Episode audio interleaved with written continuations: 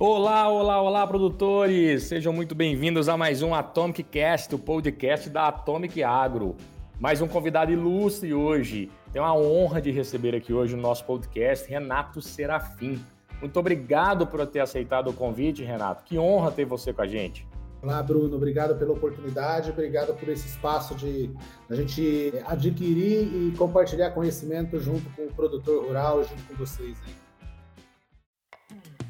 Renato, eu tenho que fazer um disclaimer aqui interessante, que eu acho que ele nem sabe disso, mas existem algumas figuras no agronegócio, alguns executivos que eu tenho uma profunda admiração, e ele é um destes, né? E eu queria que você explicasse um pouquinho para os nossos ouvintes aqui, Renato, um pouco da sua história pessoal, sua carreira. Eu sei que você já sentou em várias cadeiras já, e essa experiência ninguém poderia passar por você, né? Conta pra gente aí. Legal, Bruno, obrigado. Eu tenho, eu tenho 25 anos de agronegócio, né? Eu sou engenheiro agrônomo, formei em Jaboticabal, na Unesp, e depois eu me especializei um pouco em marketing, na parte de administração. Eu tive um contato muito grande na indústria de defensivos agrícolas, né, onde eu trabalhei 17 anos na Singenta, em posições que vão desde pesquisa e desenvolvimento, onde eu comecei, até a diretoria de novos negócios, né, que trabalhava muito essas startups e trabalhava muito o conceito junto de explorar novas oportunidades e foi dali que a gente se conheceu, né? Foi numa dessas é, é, incursões da, de novos negócios que a gente teve contato com você. Depois eu migrei para a Bayer, né? Trabalhei quatro anos na Bayer, fui diretor comercial no Cerrados, trabalhei com a Cerrados Distribuição, né? Fizemos todo um trabalho de turnaround da distribuição, do sistema de distribuição da Bayer no Cerrado. Fui diretor de marketing da Bayer Brasil, onde eu era responsável tudo pelo contato, né, pela toda interação com os clientes, que é o bem mais importante de uma empresa. E depois eu fui CEO da Alba. A Alba é uma empresa focada em excelência operacional. Eu tive lá por três anos e incuti no mercado o termo de referência em genéricos, né? Uma empresa que fabricava produtos de qualidade, oferecendo baixo custo para o agricultor. Bom dessa experiência na indústria, Bruno, que eu sempre digo que eu trabalhei nas três escolas de Porter, né? Então, eu trabalhei na empresa que via o cliente como seu bem maior, com intimidade de clientes, que era a Singenta, uma empresa baseada em inovação, que é a Baia, e uma empresa baseada em excelência operacional, que era a Alba. Em 2019, eu migrei, né? Baseado todo nesse movimento de consolidação do sistema de distribuição. Eu fui convidado pelo, pelo Fundo Aqua para liderar a plataforma Sul, que era Agro 100 Agroferrari.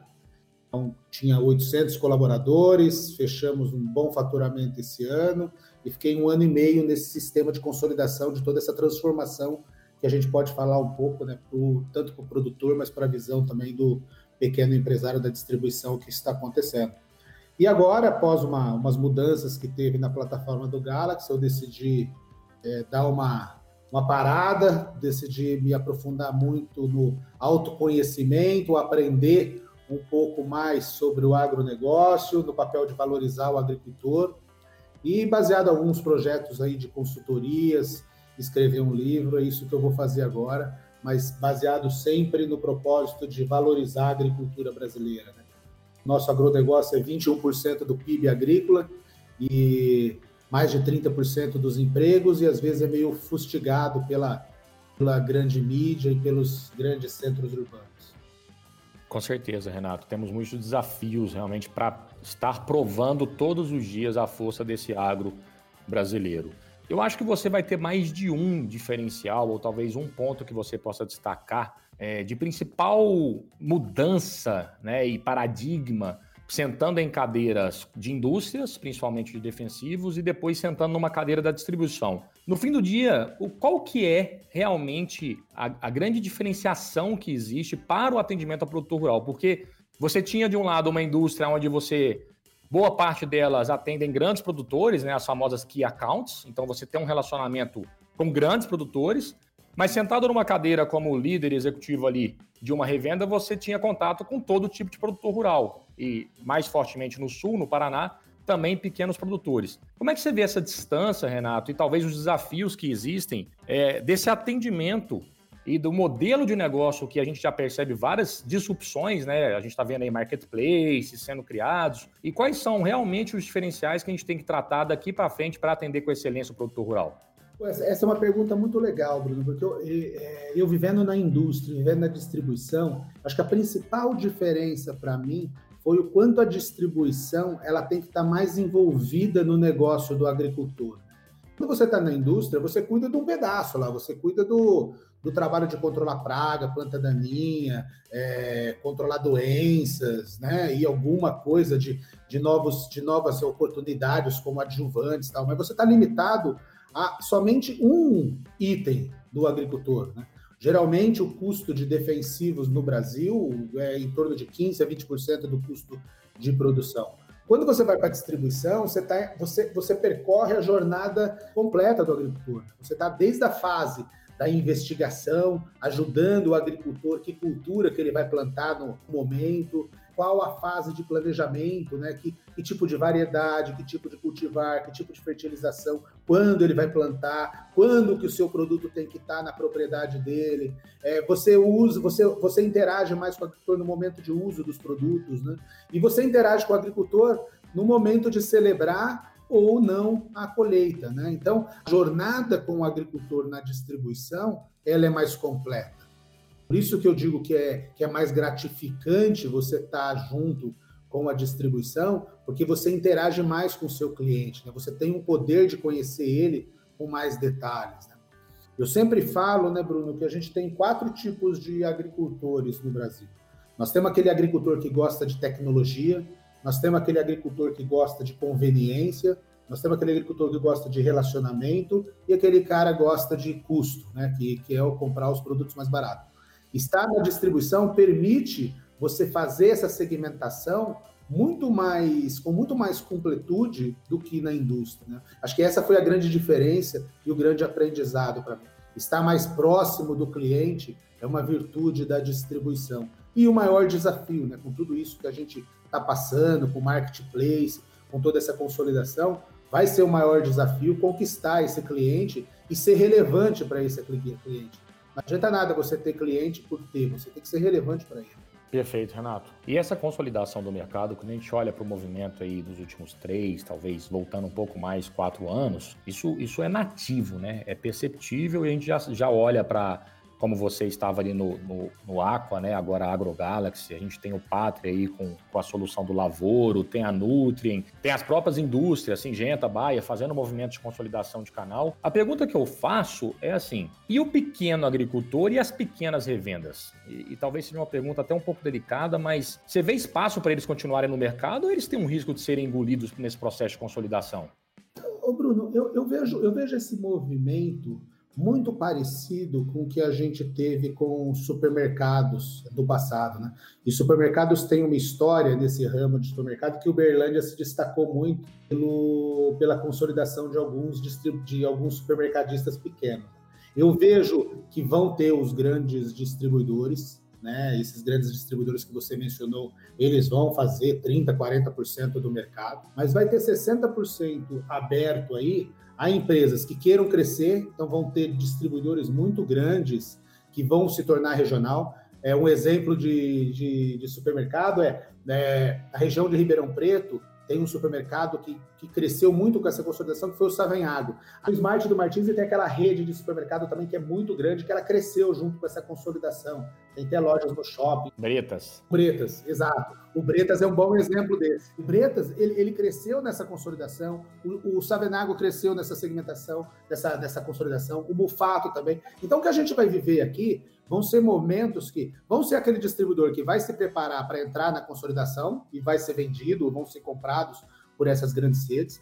Vão ter aquele distribuidor que vai ficar forte regionalmente, ele vai aproveitar que essas empresas vão crescendo e vão ficando mais burocratizadas, esses caras vão crescer. E vão ter aqueles distribuidores que vão se especializar em serviços, vão se especializar em produtos especiais, vão se especializar em sementes, que vão ter um nicho para ele. Você já vê muitos distribuidores pequenos né, e criando franquias de agricultura de precisão, por exemplo.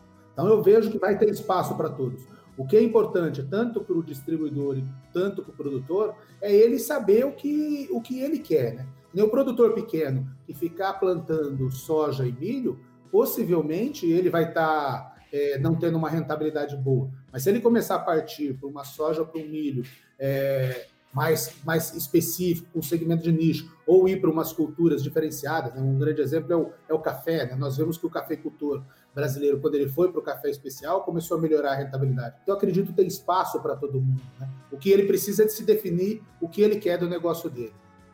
Que legal. E, e o que você está falando de segmentação, eu acredito que esse espaço para todo mundo, ela realmente vai acontecer de forma até natural porque a gente também vê um movimento é, forte de marketplaces, né, de insumos. Né? Então a gente tem aí um Agrofy, que é um marketplace argentino entrando forte no Brasil após captações de recursos com venture capital. A gente tem um marketplace ali, a Orbia, é, da própria Baia, né, que é uma joint venture da Baia. A Lavoro criou seu marketplace. Então quando você olha para o perfil de cliente que você mencionou mais cedo aqui, o produtor que é aquele comprador por preço, né, que só está afim de preço, ele tem o canal marketplace. Vai lá negocia, compra o que quiser. Mas semana passada eu fiz um podcast com o Gustavo Herman, né, o, o diretor comercial da Coopert, e esses produtos diferenciados, realmente, como biológicos, como serviços, como serviços de agtechs, agricultura de precisão, gerenciamento por satélite, isso não se vende em marketplace, assim, essa é uma opinião pessoal, né, porque isso é um serviço que deve ser vendido com uma condição técnica que precisa de um atendimento muito específico e, e é uma venda complexa.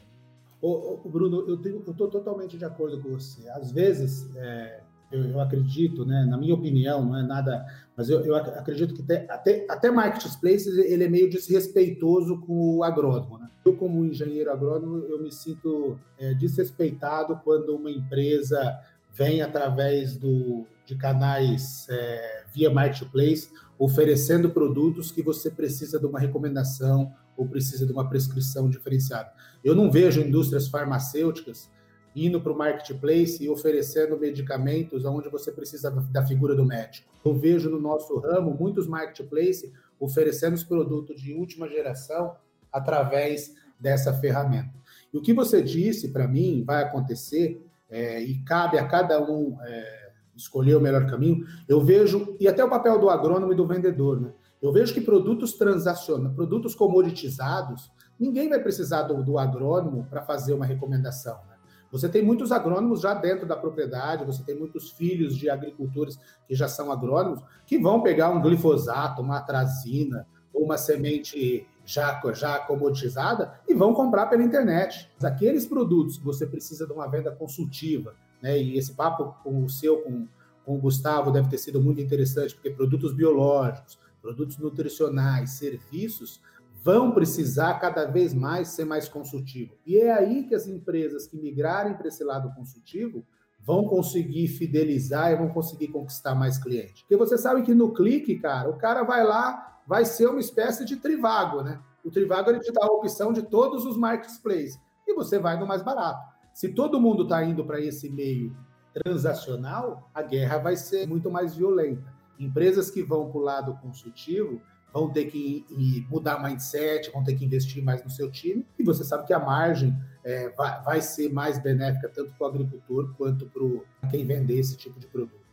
Com certeza. Se a gente fizesse um panorama do que a gente viu recentemente da luta do táxi contra o Uber, das redes de hotéis contra o Airbnb, eu trago esse, essa comparação para o agronegócio e talvez o produtor rural realmente vai ter um acesso ao marketplace para comprar produtos de commodity. Então, produtos como glifosato, ele vai entrar lá e comprar. Agora, como se diferenciar de verdade, e aí eu tenho certeza que você é, tem essa mesma leitura, vai ser cada vez mais no serviço. Esse vai ser o fator de diferenciação de atendimento do agrônomo, do RTV, da revenda e aí eu acredito mesmo que as agtechs, essas startups que têm condição de validar projetos muito rápido, né, pela agilidade, velocidade, por todo o modelo de negócio de uma startup, é, vão ser parcerias muito estratégicas, já, são, já está sendo, mas vão ser cada vez mais para essa diferenciação do serviço, concorda? Concordo, e, e eu tenho uma, uma teoria, né? O mercado, para você ter uma ideia, o mercado hoje de insumos no Brasil, esse mercado de fertilizantes, defensivo, biológico, ele é um mercado de 150 bilhões de reais. Se você pegar o mercado de serviço no Brasil, ele é de três a quatro vezes maior que esse mercado. Então, você pode de potencial o que já é instalado. Né? Se você pegar o PIB brasileiro, 50% do PIB brasileiro é negócio, vai de transporte, armazenamento, é, a parte administrativa, TI, toda essa parte de serviços que está dentro da propriedade, que o distribuidor ele deixou outro tomar conta, né? Então, você tomar conta desse, desse espaço de serviço é fundamental para ele começar a atrair clientes e reter clientes. Então, quando eu vejo essas startups que estão surgindo, que precisam de um acesso, elas precisam se juntar ao distribuidor urgentemente e o distribuidor precisa se associar a elas. Porque quem tem o cliente, quem tem interação com o cliente, quem sabe a, como a gente diz, né, quem sabe o caminho das propriedades é o distribuidor. E o distribuidor esperto, o distribuidor que está olhando esse movimento de serviço, vão começar a dar mais espaços para essas startups e, consequentemente, vão ter que entrar capturando valor nesse espaço de serviços.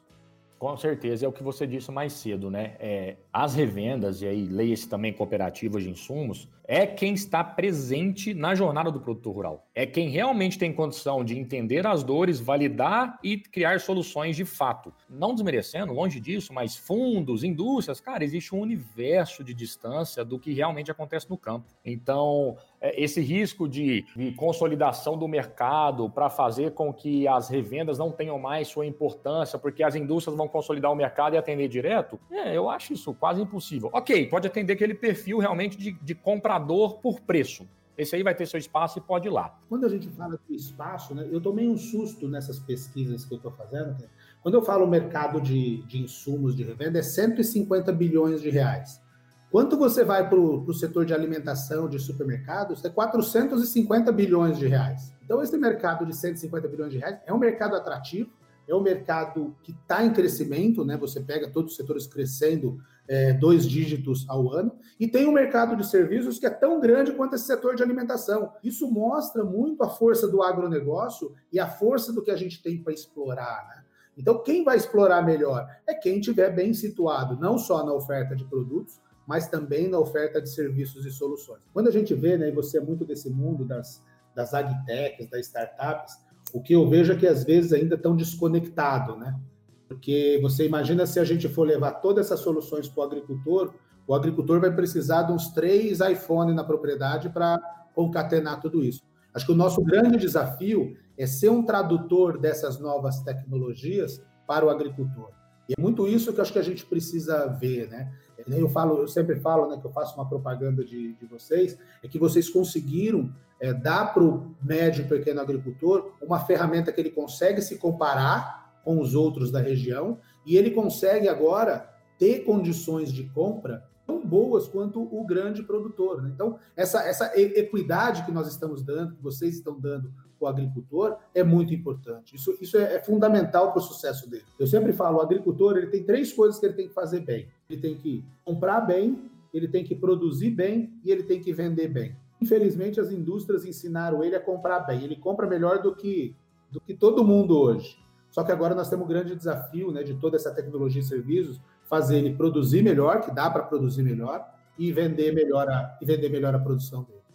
Com certeza. É, e pegando o gancho no que você disse, é, quando a gente desenhou a ideia da Atomic Agro ali em novembro de 2017, foi justamente nessa oportunidade que vimos no tanto que o pequeno e médio produtor rural tem assimetria da informação e falta de acesso mesmo a soluções, tecnologia, produtos, até questões de serviços financeiros mesmo, que muitas vezes só chega no grande produtor. Qualquer validação de negócio de um, de um grupo, de uma indústria, cara, ele quer oferecer lá para aquele grande grupo primeiro, porque ele quer fazer aquela big venda, é mais fácil de controlar um key account. Agora, vai controlar um monte de pequenos produtores rurais, vai dar acesso à informação para um monte de pequeno produtor rural. O desafio é muito maior, mas ao mesmo tempo, o tamanho da oportunidade de empoderar as decisões desse pequeno e médio produtor com informações imparciais e dar esse empoderamento para ele tomar decisão como um grande é o que move a Atomic Agro. Esse é o nosso propósito. E aí, talvez uma, um dos maiores riscos que a gente vê, e eu queria compartilhar isso com você para pegar a tua opinião, é que será que com todas essas consolidações de mercado de distribuição, nós não vamos passar a ter é, uma falta da democratização da informação e um controle sobre os dados, fazendo com que tenha mais parcialidade e viés na hora de tomar de decisões de compra de insumos?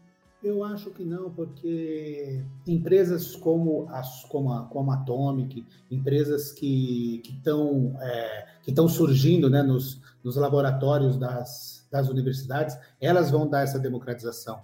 Eu acho que o, o, o conhecimento está tão aberto hoje, né, que nem nós aqui, nós estamos fazendo um podcast, é, pode ser que o agricultor não use nada do que nós falamos, mas se ele usar um pouco do que a gente está falando aqui, olha o que nós estamos transmitindo de conhecimento, o que nós estamos dando capilaridade disso. Eu acho que a concentração, né, o, Brasil é muito diferente de outros países, né, porque a gente tem grandes grupos é, agrícolas que fazem 30, 25 a 30% do mercado, as empresas vão diretamente aí. Mas há espaço ainda para muitas empresas que, o, não, que não conseguem entrar diretamente nesses grandes grupos para vir com uma tecnologia, para vir com uma coisa diferente e oferecer para isso. Então o mercado é muito aberto. Né? Então o que eu acho que nós temos que ter é uma, é, uma democratização dos serviços, uma democratização dos produtos, para que a gente possa oferecer, segmentar e dar uma diferenciação, tanto para o grande e com o pequeno. E às vezes a gente tem um, preconceito contra o pequeno agricultor, né, Bruno? Mas o pequeno, eu sempre falo, né? O Brasil hoje tem, vai, você tem um milhão, dois milhões de agricultores, 95% desses agricultores no Brasil é classe A e B, né? Se você considerar a renda. Então, são alto poder de consumo. Então, eles não, não é alto poder de consumo só para produtos nossos agrícolas, mas é alto poder de consumo para outros produtos também. Então, nós temos que valorizar e fazer e, e democratizar e universalizar essa oferta. Ah, fiquei feliz com a sua resposta. Primeiro porque é, esse é o diferencial que eu acredito das startups. É, uma palavra-chave é agilidade. A startup ela é literalmente uma, uma canoa no oceano que você vira ela com uma pá. Você vira ela para qualquer lugar muito rápido. E esses grandes players é um, é um transatlântico, cara. Então, a agilidade na tomada de decisões, validação, cocriação, entendimento da dor, pivotar uma solução e entregar um valor para um produtor rural, a startup ela sai na frente e ela consegue realmente entregar muito mais valor do que qualquer outro grupo é, ou qualquer outra grande empresa, né? E é aí que eu acho que a gente se diferencia de verdade. De forma genuína, se fala muito de propósito, né? Propósito tem sido um tema muito abordado em todas as, todas as rodas de conversa, fugindo até da, da cadeia do agronegócio. Mas é isso, porque quando você tem um propósito enraizado de realmente levar informações imparciais para fazer com que esse pequeno e médio produtor, e aí você fez uma leitura fantástica aqui, é, não, não vamos colocar ele como, nossa, tadinho, ele é pequenininho. Cara, esse pequeno produtor está faturando mais que muita loja de, de varejo e de serviço de grande cidade, cara. Ele movimenta muito mais dinheiro que muita loja de, de varejo aí com 10 funcionários lá dentro. Né? Então, o poder e, empoderamento que a gente tem que dar para esse produtor rural. E aí a gente vê, por exemplo, lá com o Leonardo Sologuri, um amigo nosso em comum, no, como presidente do SESB, a gente vê que tem possibilidade demais de, de, de, aumento de produtividade, cara. Como é que no SESB você tem 150, 160 sacas por hectare no produtor de soja e a nossa produção nacional não chega a 60? E aí que vem a tecnologia, né? É fundamental, né? O que você disse é, nós temos 5 milhões de propriedades, são 5 milhões de empresas, né? São, são empresas que, que têm faturamento, que têm funcionários, que geram riqueza, e o que nós precisamos fazer é compartilhar conhecimento para produzir bem. O Brasil hoje tem 220 milhões de, de hectares de passagem, de pastagem e mais ou menos 220 milhões de cabeça. Olha, olha o que nós podemos produzir mais de carne na mesma terra, né? Você pensar que a gente pode recuperar essas pastagens, fazer, né? Eu sempre brinco, né, que com, com alguns amigos meus, que aquele negócio que vai ter o pecuarista e o agricultor, no futuro não vai existir mais o pecuarista e o agricultor. No futuro vai ser um cara de negócio que vai fazer lavoura e pecuária. E as empresas têm que começar a enxergar esse mercado, têm que começar a enxergar o ecossistema total do agricultor. E para mim, né, quando a gente fala que eu, eu gosto muito da distribuição, principalmente para as startups, né, principalmente para essas empresas que estão nascendo aí, cara, o distribuidor ele tem que ser um aliado seu, ele não pode ser visto como um, inimigo, porque é ele que vai te ajudar a levar a sua solução para o cliente. Né? Ele está mais próximo do cliente. Então tem que ter essa sinergia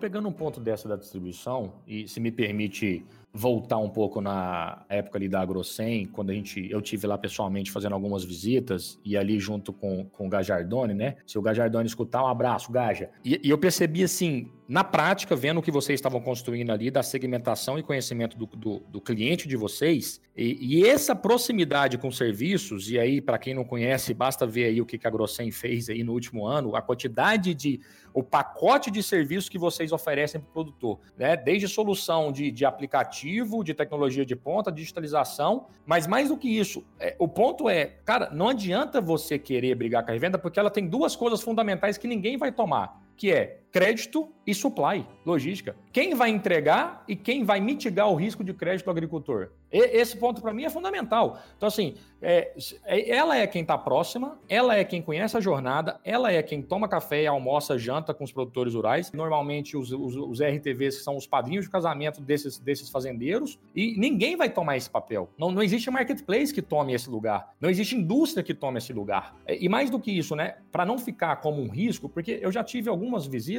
o, o Renato, em, revendas, aonde eles identificaram a, a, as startups como um concorrente. Ah, mas você vai tomar meu vendedor porque Cara, existe duas palavras: otimizar e potencializar. O que qualquer startup faz é otimiza seu tempo, vendedor, e potencializa sua visita. Você vai ganhar mais. Exatamente, Bruno. Eu acho que essa é a grande provocação dessa nossa conversa hoje. Né? É o distribuidor e as startups ver que eles têm um, um consumidor em comum, né? E eles têm que buscar sinergias. Eu, eu, eu admiro muito o trabalho que o Galaxy está fazendo, que a Grossen está fazendo, de, de, entender isso, de entender essa dinâmica e saber que uma empresa ela pode ficar grande, mas ela não pode se burocratizar. Então você tem que começar a oferecer serviços, você tem que. Agricultura não dá, né? Não tem sábado, não tem domingo, não tem horário. Tem que ter gente para atender. E quem vai fazer isso é quem está mais perto da ponta e quem conhece o agricultor. Cabe agora, tá? Toda essa indústria de serviços toda essa indústria de startup que está se formando, entender que o distribuidor é o maior aliado para dar rapidez na estratégia. Que é o que vocês fizeram, né, Bruno? Quando você é, trabalhou com a Atomic, você viu que o distribuidor ele podia ser um braço para você. Pode ser uma, a principal porta de entrada, mas tem que trabalhar em sinergia. Eu, eu sempre brinco né, com marketplace, é legal a gente fazer um marketplace né, de um iPhone, né? Ou eu faço uma oferta aqui do Black Friday do iPhone 12. Mas o iPhone 12 eu sei que ano que vem desse mesmo período, eu vou ter o iPhone 13. Então eu tenho que aproveitar esse ano de 2000, final de 2020, 2021 e vender o máximo de iPhone que eu posso, porque ano que vem eu vou ter um outro.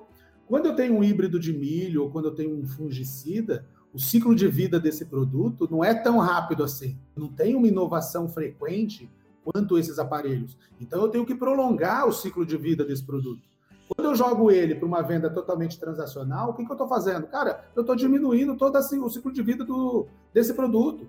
Então, esse, essa, esse conhecimento, o digital vai vir, vai acontecer, vai ajudar o agricultor, mas tem que ser bem dosado, tem que ser bem, bem estudado. Não dá para a gente tratar um, um produto agrícola, ou uma, um híbrido, ou uma variedade de soja, que a gente levou anos para desenvolver, para pesquisar, como um, uma, como um, produto que eu, que eu vou pôr na rede e vou vender num clique. Então, acho que eh, precisa dessa racionalização. Eu acho que é isso que eu peço um pouco e que eu provoco as empresas, né? A ter essa racionalização. Porque se a gente destruir, quando, quando, eu, tenho que, quando eu tenho que prolongar o, a, o ciclo de vida do produto e eu totalmente encurto, eu estou destruindo valor para todo mundo. Né? É, e eu falo muito isso com alguns fundos de investimento que eu tenho relacionamento e investidores do ecossistema que não entendem o agro. É, o agro por si só, ele é um ciclo longo. Então, assim, qualquer investidor ou qualquer persona que queira participar do agro tem que pensar de longo prazo. Parte por um princípio seguinte: qualquer validação que você queira fazer no agro, você vai ter ali no máximo duas chances no ano. São duas chances que o produtor vai estar comprando, plantando, fazendo manejo e colhendo. Ou seja, se você tem um, um marketplace que vende celular, você vende celular, quantos celulares são vendidos por hora dentro de uma, de uma plataforma do Magalu? Não tem nem ideia, mas deve ser alguns milhões. É, quantos sapatos você vende numa loja? Quantas pizzas você vende? Quantos pães você faz numa padaria? Então, assim, o agro, você não tem esse tempo de validação de projeto. Muitas vezes, se você está posicionado como uma solução, por exemplo, de manejo de controle de pragas, cara, você vai ter aí duas, três, no máximo, chances no ano de validar a sua hipótese. Então, é uma jornada de muito trabalho de muita cocriação e validação para conseguir posicionar e escalar um produto ou um serviço para vir depois e, e, e, e ter, o risco de ser destruído, né? E é o que você está trazendo, né? O risco de, de, não é destruído, mas é, a palavra talvez seja é, uma democratização é, desnecessária que coloca numa vala comum. Algo que foi construído com muito, muito, com muito suor e com, com um trabalho é, de longa data, né? Eu, eu, vejo assim, né, alguns aspectos positivos, né, Bruno, dessa transformação, né? Que você sabe que a dispersão de preços de produto no Brasil é muito grande, né? Você sabe que tem agricultor que paga um preço, tem agricultor que paga outro preço. A grande vantagem dessa é, universalização do digital é que nós não vamos ter mais essa dispersão. Então, o agricultor pequeno ele vai ele vai ter uma tendência a ganhar muito mais do que o grande, porque ele vai saber o preço é, aberto. Né? Então, isso, esse, esse é um ponto um ponto legal.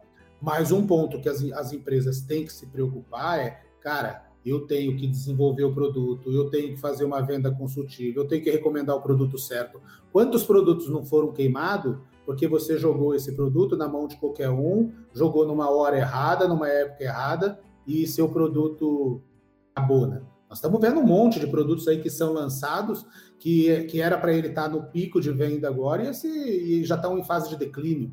Por quê? Porque a gente, nós mesmos, comoditizamos isso. Né? nós mesmos tor tornamos esse, esse produto como um produto de varejo.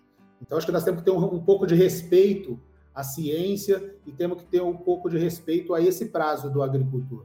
Ainda nós temos sorte, né, Bruno, que o agricultor aqui a gente consegue fazer duas, três vezes uma cultura no ano, né? Então, é, entender essa jornada, entender a diferenciação disso é fundamental. Hoje eu vejo o agricultor, né, o agricultor brasileiro, ele vai fazer duas culturas por ano e ele vai pôr gado ainda no, na, na, na, na, na integração entre uma e outra. Olha, olha a, a oportunidade que a gente tem para aprender com isso.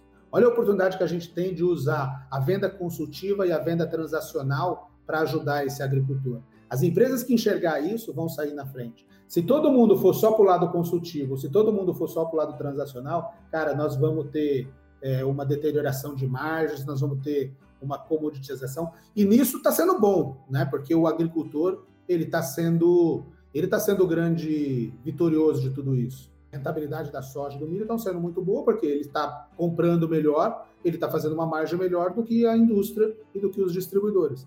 Mas se, se, se, se a gente continuar nisso, só um lado ganhar, com certeza no futuro isso não vai dar certo. Né? É, e eu tenho uma frase, não sei se você vai concordar comigo, que o mercado é soberano.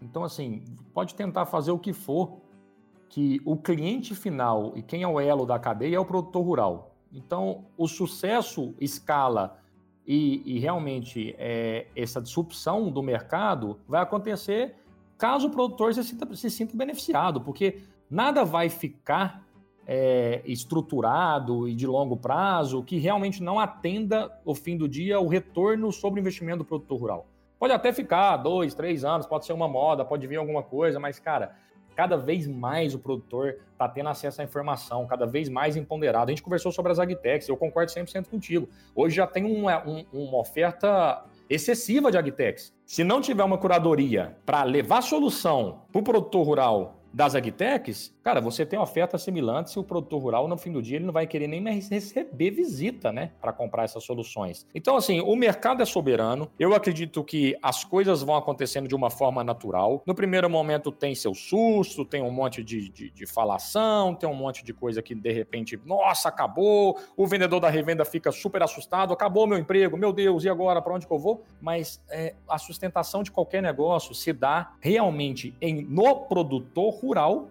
se sentir valorizado e perceber que qualquer solução que está sendo levado para ele cria e entrega valor. E ele que vai posicionar. Isso, isso é muito legal que você está falando, que eu sempre falei para o time de vendas. Né? Um agricultor hoje ele recebe em média de 20 a 25 agrônomos ou vendedores na propriedade dele. Cara, esse cara não vai querer receber mais 20 a 25 agrônomos vendedores. Ele vai receber quanto? Três, quatro. Só que ele vai receber quem agrega valor para ele. Né? Nós, a nossa indústria teve um exemplo muito grande, é, que nem nós falamos, 30% das nossas é, as vendas de insumos hoje é feito diretamente ao, ao agricultor. Onde que o agricultor paga mais barato? É pela distribuição ou quando ele compra direto? Ele, ele compra muito mais barato direto. Por quê? Porque, cara, quando você não agrega conhecimento, como que você vai vender para um grande grupo desse só produto químico, sem agregar nada? O cara vai te explorar no preço. Quanto menos serviço, quanto menos conhecimento, quanto menos interação você ter com esse cara, ele vai te espremer no preço. E, e, e assim vai ser. Agricultor, esses produtos que ele conhece, esses produtos que, que, que você não agrega nada para ele, ele vai comprar no clique. Aquele cara que leva um, uma assistência técnica diferenciada, que leva um relacionamento diferente, que entende as dores dele, vai continuar vendendo para ele, vai continuar vendendo com muito mais saudabilidade no negócio. É isso que, que nós estamos vivendo. E essa pandemia que a gente está passando acelerou isso. De primeiro ele recebia os 25, cara, por, né, o relacionamento, gostava. Hoje ele vai chegar e falar, cara, eu não quero mais 25 caras na minha propriedade. Só vai vir quem realmente traz alguma coisa de diferente. Acho que a grande pergunta que a gente tem que fazer para o agrônomo né, é essa. Você está levando alguma coisa diferente para o seu cliente? Ou você está indo lá falar sobre futebol, jogando conversa fiada? você vai ser expulso disso daí. Se você está indo lá só para vender um, um glifosato, um produto commodity, cara, ele vai te substituir pelo clique. Não tenho dúvida sobre isso. É, eu acho que esse é o grande recado que a gente pode deixar para quem nos escuta, né? E a gente tem vários ouvintes que também são trabalham é, em canais, distribuição, vendedores. É, acho que a palavra-chave que a gente fecha aqui hoje é essa diferenciação é, nos, nos serviços, né, Renato? Porque vender produto, vender preço, ele vai ser substituído realmente pelos, pelos cliques, pelos e-commerce, pelos marketplaces, dê o nome que dê. Agora, o relacionamento, né, de um relacionamento que gera credibilidade e quando o produtor percebe que realmente está sendo levado para ele diferenciação, inovação, esse vai ter portas abertas para receber visitas todo santo dia, né? Exatamente, cara. Eu acho que assim, nós, nós temos que no, né, não copiar, mas se espelhar um pouco o que aconteceu em outros setores. Né? Você tem, hoje você tem supermercados que te, que te entrega as mercadorias na sua casa, mas você gosta de ir no supermercado, você tem a, o prazer da experiência. E você está indo naqueles supermercados que te dão mais esse prazer. A mesma coisa vai ser do nosso. Aquele negócio que é chato de comprar, que só vai ser custo, cara, eu vou ser no clique. Mas um negócio que é, que é, um, que é um serviço, né? É, você tem, tem exemplos, né? Assim, vocês têm um, o, acho que o próprio Leonardo tem esse trabalho de estações climáticas. Cara, não é a venda, não é a venda da estação climática que é importante. É a venda da informação que essa estação climática está te trazendo e a interação que você tem com as outras estações. Então, nós estamos vendendo não só o produto, né? nós estamos oferecendo a solução e o serviço que, que, que margeia todo essa, esse produto. Acho que é isso importante a gente enxergar não só os distribuidores, o próprio agricultor ele tem que começar a enxergar isso, né, de, de oferecer também, além do produto, um serviço diferente para quem ele está vendendo. E assim é o nosso, nós, né, agrônomos, acho que nós, nós temos que começar a nos respeitar mais, nós temos que começar a cobrar mais dessas empresas que estão comoditizando nossa profissão, que estão comoditizando o nosso serviço. Nós temos que ser mais incisivo e não aceitar muito essa vulgarização é, das nossas ofertas. Hoje, eu acho que assim, está é, muito fácil, né, é, ser agrônomo, né? Acho que você vai na internet, você acha que você já é agrônomo e você oferece um produto, você oferece a, essa solução só pela, pela internet. Acho que nós temos que, nós temos que nos posicionar mais forte nisso. É, e eu acredito também a zona de conforto, né, Renato? Assim, é, não tem crescimento na zona de conforto. Então, tem que buscar inovação, tem que buscar realmente aprofundar em soluções digitais, levar serviços diferenciados, porque por muito tempo, e aí me perdoa a colocação que pode parecer até um pouco é, julgamento né, da minha parte, por muito tempo o agrônomo também fez dinheiro levando mais do mesmo. É, vendendo produto, fazendo dinheiro mesmo, ganhando ali seu, seu, sua parcela relativa de um, de um salário bom, trabalhando às vezes três, quatro meses no ano. Então, o mercado ele vai também se adequando e exigindo um nível de eficiência desses agrônomos e vendedores que tem que se inovar mesmo. É, e é natural, em todos os mercados a gente viu isso, cara. Qualquer mercado que você vai olhar, vão ficar as pessoas que se adaptam mais rápido, não aquelas que estão fazendo a mesma coisa. E, e, e esse, e essa tomada do espaço desse cara que faz diferença, né? Nós temos vários exemplos desse. Né? Eu sempre falo, tem agrônomo hoje que ele, ele participa da jornada do agricultor ajudando na escolha das soluções, né, na escolha dos produtos. Então, esse próprio agrônomo ele tem uma estação lá onde ele testa as, as, as inovações, ele faz o, a prescrição para o agricultor, ele participa na compra do agricultor, então ele faz um, a compra de todos os insumos para esse agricultor e ganha um percentual, e ainda ganha na prestação da assistência técnica, né, onde ele cobra um percentual por hectare. Cara, se, se, se, inspira nesses caras, se inspira nesse cara que ele está fazendo a diferença, que ele está fazendo alguma coisa de diferente com o agricultor. Se o agricultor está com ele, é porque ele está dando resultado para o agricultor. Fica a dica, né, Renato? Às vezes, onde é que você está achando que você vai, ser, você vai ter concorrência é, para você fazer seu atendimento como representante técnico de vendas, como agrônomo, como vendedor? Na verdade, se você souber agregar valor, você tem uma possibilidade de ganhar e fazer os famosos cross-selling, né? ganhar em outros lugares muito melhor do que você olhar para essa inovação como uma concorrência. E, e o importante, né, Bruno, que essas, que essas agtechs, elas estão dando uma facilidade para a gente olhar e resolver, resolver problema que a gente nem sabia que era problema, né? Quando a gente vê algumas agtechs especializadas na comercialização de venda de, de carbono. Cara, 15 anos atrás, eu achava que isso ia ser utopia. Hoje já tem empresas que estão se especializando a ajudar o agricultor a pegar esse crédito de carbono e comercializar ele. Quando que eu ia pensar? Quando que você ia pensar que crédito de carbono ia conseguir comercializar numa plataforma fácil de comercialização?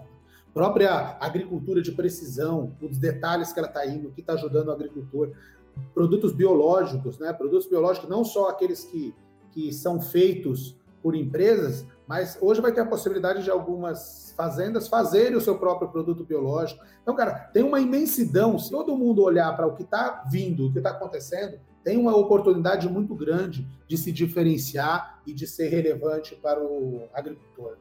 Se tem uma certeza que a gente pode afirmar e assinar embaixo é que o agro não para, né?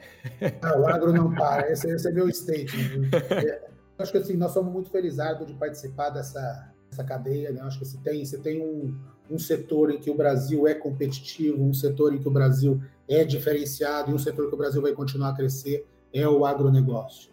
Mas nós temos que aproveitar, não ser pedante, né? não ser arrogante com isso, mas continuar trabalhando e continuar fazendo o que nós estamos fazendo, gerando riqueza e não parando em nenhum momento.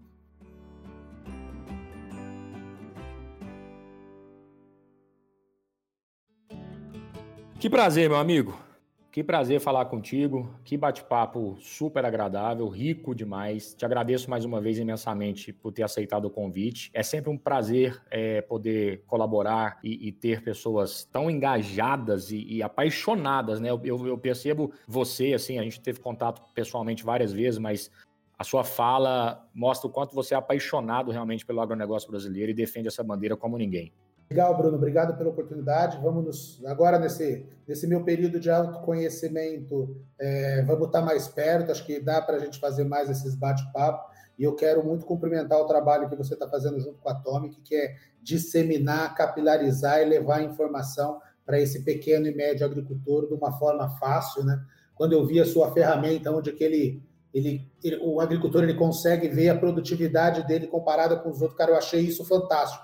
Eu falei, e, e, eu, há 10, 15 anos atrás, eu tinha feito um projeto, chamava, na, até na, na Singenta, chamava Orquestra.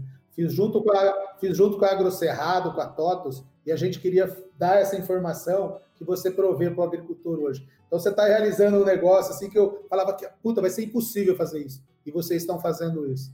Eu já te comentei, eu vou ser um, um propagandista da, da Atomic em 2021 e vou te ajudar a trazer, a levar muita solução para os agricultores aí, dando. É, vou, vou, fazer uma coisa que é fácil fazer ano que vem, né? Ser palpiteiro.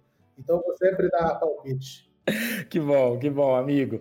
Quanta gratidão, cara. É muita gratidão escutar isso de você. Você me fez lembrar um momento junto com o Rogério Biasotto, colega nosso, né? Foi colega seu na Singenta. Quando eu tive a oportunidade de prestar um serviço para ele ali na UPL, ele comentou algo muito parecido com o que você falou agora. Falou, cara, há 15 anos atrás eu queria fazer isso parecido na Singenta, olhar comportamento, comparação e você está me entregando isso agora. É, que bacana ouvir isso. Cara. Fantástico, né, cara? Mas é fala assim, os, o, o, Rogério Biasotto é um visionário, né? Ele é. E quando ele fala isso, eu acho que ele, ele falou de verdade, porque ele deve ter imaginado e você entregou uma coisa que ele imaginou, mas é que se fala, né, cara? Não adianta nada imaginar. A vida é feita de decisão, planejamento e ação, né? É isso aí.